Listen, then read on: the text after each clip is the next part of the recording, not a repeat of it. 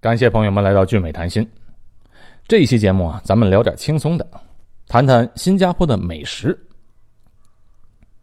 很多人都说新加坡是个美食天堂，要我说呢，呃，也是也不是。为什么不是呢？呃，因为新加坡没有什么自己独特的菜系，不像川菜、广东菜或者日本料理、韩国料理那么久远的历史文化和饮食文化。而且菜色方面也没有这些大的料理那么多种多样，自成一个体系。朋友们知道的一些新加坡的特色美食啊，比如说新加坡的鸡饭、新加坡的辣椒螃蟹这些菜，都是一个单独的美食，或者说呢是个小吃。哎，这就有点像天津的美食，没听说过有什么天津菜系，没有。天津啊，只有一些小吃，好像煎饼果子、狗不理包子、耳朵眼炸糕这些东西。哎，最近这个煎饼果子倒是扬名海外。哎，准确的说是扬名华尔街，美国人吃了都赞不绝口。煎饼果子也确实非常美味又健康。新加坡没有什么大的菜系，比如说你要去餐厅，要叫一桌新加坡菜的酒席，那人家还真没法做。因为什么呢？因为材料没法准备，都是一些小吃，每样小吃的材料都是很独特，又有很多种类。太多了，没法弄。新加坡的美食啊，就是一个大杂烩。哎，对了，就因为它是一个大杂烩，多样化，汇集了各个种族的烹饪习惯和食材，所以这些美食吃起来和别的地方的味道都不同，这就形成了一个新加坡美食的特色。我在新加坡生活快二十年了，已经非常习惯这边的食物了。那中间在美国生活了四年多，那时候就非常想念新加坡的食物。不是说美国没有好吃的，好吃的东西也很多，但是和新加坡还是不一样。相比较起来呢，新加坡的食品更加适合华人，或者是说适合亚洲人的口味。好，新加坡的美食是挺多的，我要要是有空就尽量多介绍一些给大家。今天呢，这期节目我们先介绍一个，就是肉骨茶。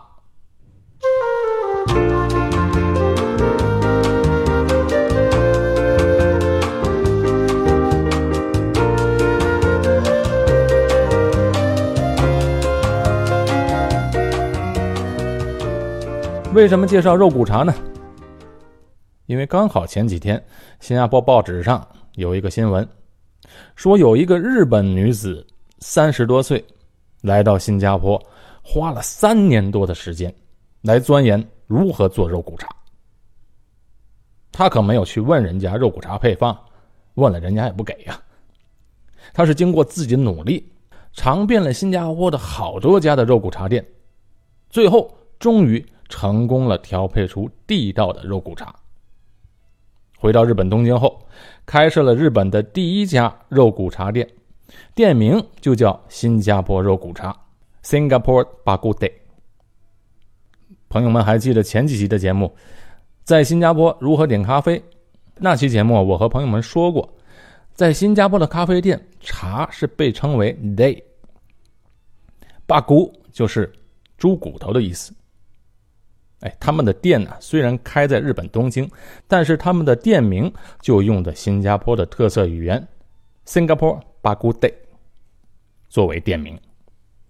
哎，我把这间店的照片啊放在了我的微博上，大家有空啊可以去俊伟谈心的微博去看一看。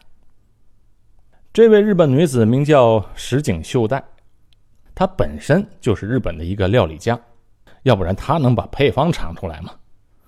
他就发现呢，每一个从新加坡回到日本的人，都会说：“哎，新加坡有一个很好吃的东西，叫做肉骨茶。”有很多的日本人啊住在新加坡工作生活，新加坡也是日本人比较喜欢来旅游的城市。那既然每个人都说好，他觉得他也要来品尝一下。于是呢，他就来到了新加坡，吃了一次肉骨茶，哇！赞不绝口啊，觉得是太好吃了。这日本人呢，他本来就喜欢喝汤，特别是骨头汤，他们就喜欢这口，所以石井秀代就觉得这道菜在日本一定会流行开来。你去新加坡的肉骨茶店的时候啊，店里一般都只有一道菜，就是肉骨茶。大一点的店呢，有猪肚汤、猪脚等等配搭的菜。那通常点一碗肉骨茶，配上一碗白米饭。或者呢，再搭配一些小菜和油条。哎，对了，新加坡人吃肉骨茶要搭配着油条一起吃的。肉骨茶的汤喝完了是可以随便再添的。哎，我每次去吃肉骨茶的时候，一定会多喝两碗汤，那真的是香甜美味，又一点都不油腻，太好。吃肉骨茶有个讲究。在吃肉之前是一定要喝几口汤的，这样吃起来特别的香，而且全身都会很舒服。哎，为什么喝完汤舒服呢？因为这肉骨茶汤里面啊是加了一些中药材的，有的时候啊可以在汤里看到大蒜，哎，就是那一半一半没有剥皮的大蒜，用大蒜和肉骨一起煮的汤。当然还有很多别的材料，像八角、茴香、桂皮、丁香、胡椒之类的。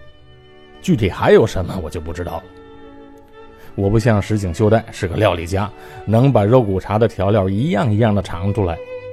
他都尝了三年才敢开店，我肯定是不行了。我就曾经啊自不量力，在家里试过，试着用各种调料调配，但怎么调啊，也调不出人家那个味道。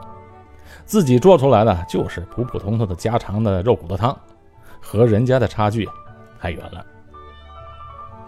所以有时候我一些国内的朋友来啊，哎，我说我带你们去吃肉骨茶，他们就总觉得不就是排骨汤吗？那有什么新鲜的？在哪吃不到的，非得来新加坡吃？带我去吃点别的。哎，我跟你说啊，别处啊还真找不出这个味道。这肉骨茶除了它独特的调料秘方之外，选材方面一定要选择上好新鲜的排骨。那些出名的肉骨茶店一定用的是上等的排骨，哎，一条一条的，几乎看不到肥肉。服务员给上菜之后，先要慢慢喝几口汤，喝到肚子里面舒舒服服、暖暖的，再去吃肉。你可以用筷子，或者呢直接上手都行。用手吃呢是比较方便，那捏着排骨，一般呢都是蘸一些黑酱油。这黑酱油就是南阳一带特有的一种稠稠的酱油，哎，又叫酱油膏，或者呢是蘸着辣椒酱一起吃。把肉送到嘴里，用牙齿轻轻一咬，然后轻轻的这么一蹬，哎，那口松软的排骨肉啊，就一丝不留的。从骨头上脱落下来，滑进了嘴里。一定是上好新鲜的排骨，普通的排骨炖不到这么烂。肉吃到嘴里是松松软软、嫩嫩的，但又不是特别的软，否则它就没有嚼头了。这时候再喝上一口汤，配上一口白米饭，在嘴里嚼着。那真的是齿颊留香，爽啊！哎，说的我都有点饿了。至于肉骨茶的茶呢，为什么要配茶来喝呢？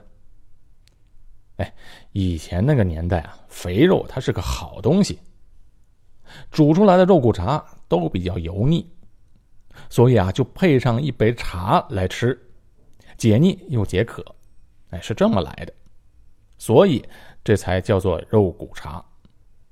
现在人们都接受不了油腻的东西，所以啊，你去到一些好一些的肉骨茶店，喝汤吃肉一点都不觉得油腻，也就不用再喝茶了。有的肉骨茶店提供茶水，有的就没有茶，但是肉骨茶的名字就一直被沿用了下来。新加坡的肉骨茶。虽然是放了药材，但是这量很少，主要还是以调料为主。汤它是清汤，如果朋友们要去马来西亚吃肉骨茶的话，那边的肉骨茶是放了很多药材的，它的汤底啊是深色的，喝到嘴里它有一股浓浓的药材的味道。我个人是非常不习惯，所以我还是觉得新加坡的肉骨茶比较好吃。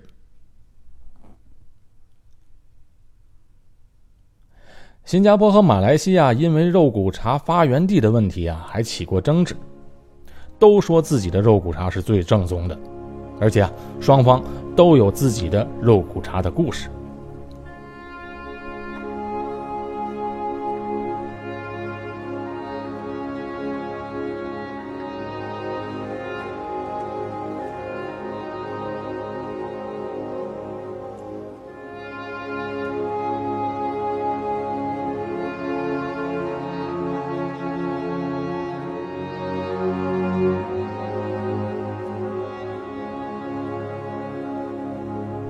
马来西亚的说法呢是，当年英国人招了大量的华工去马来西亚采矿。马来西亚是盛产锡矿的，哎，去过马来西亚旅游的人都知道，所有的旅游地纪念品店呢都有卖用锡做的杯子啊、双峰塔、笔筒等等等等，这是马来西亚的特产。当年的华工啊，因为在山上挖矿，体力消耗大。山上的天气阴冷，所以很多人呢就生病了。这时候，锡矿的老板一看，这哪行啊？干活的人都生病怎么办？那有一位锡矿的老板啊，就稍微懂点中医，就去买了一些中药材，用骨头汤和药材一起炖，熬成了骨头汤。这些干体力活的人们喝了之后，哎，祛风散寒，消除了湿气，而且。喝了骨头汤，又既补充了体力，又解了馋，一举三得。这么着，这种做法就流传开来了，成为了现在的马来西亚的肉骨茶。新加坡的故事版本大同小异，只是没有山和矿工。说的是在新加坡的牛车水，这牛车水就是最早的华人聚集地。当年的新加坡主要是做贸易。很多的华工就在码头上搬运货物，那时候不像现在有集装箱、有吊车，那全都得靠人力。而且啊，这大船啊，那时候它也不靠岸，哎，不像现在有现代化的码头。以前啊，都是用那个小船，划到锚地上，从大船上把货物搬到小船上，再划着小船到码头把货物卸下来。这一船一船的这么来回的运，所以啊，那个年代效率是比较低的，船靠了岸，没有十天半个月走不了。你想啊，卸完货还得往上装呢，全凭着人力卸货装货。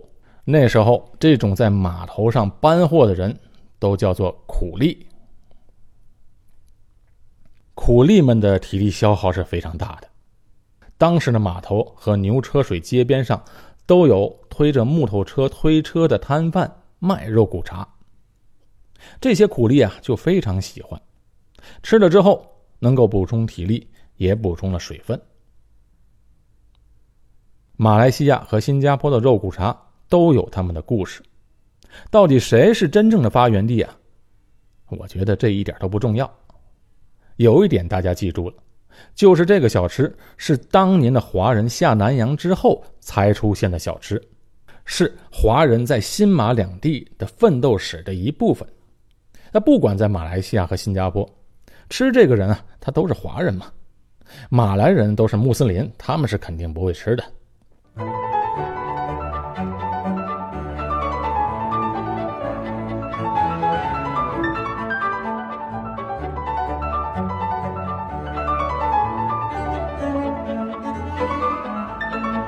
如果朋友们来到新加坡，一定要品尝一下肉骨茶。但是呢，也不要去随便吃，要找一家地道的肉骨茶店或者是连锁店，那里的味道是有品质保证的。都有什么出了名的肉骨茶店呢？哎，我推荐这么几家是值得去的。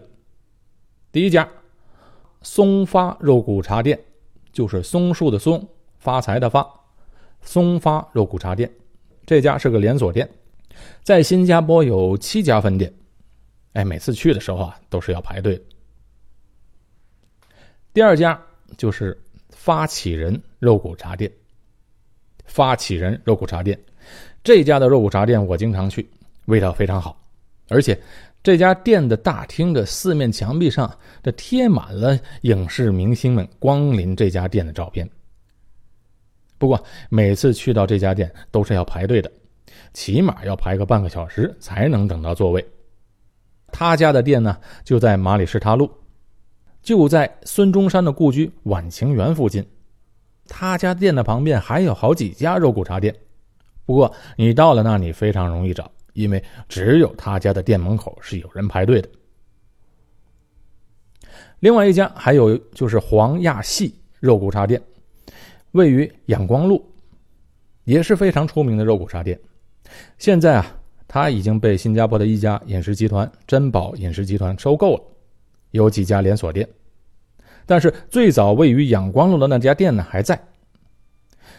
他家的肉骨茶呢是搭配着功夫茶的，当然茶是另外收费的。以上这三家我都吃过，还有一家我没去过的，但是也非常出名的肉骨茶店，就是位于欧南园的亚华肉骨茶店。那家店据说也非常的地道。啊，那在新加坡吃肉骨茶大概多少钱呢？平均每个人的消费在十五新币左右就可以了。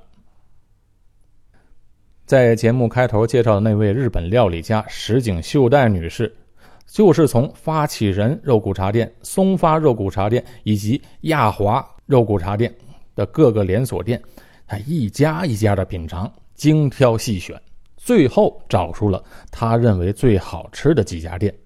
然后呢，他就不断的去光顾，吃出他们的不同，靠的就是自己的舌头来找出他们用的材料。经过一番分析后，调配出了肉骨茶的汤料。哎，日本人的这种认真的精神呢，还是非常让人佩服的。好，听完了这期节目啊，朋友们，下次来新加坡的时候，一定要去品尝地道的肉骨茶的味道。这期的节目就介绍到这里，感谢朋友们的收听，我是高俊伟，我们下期见。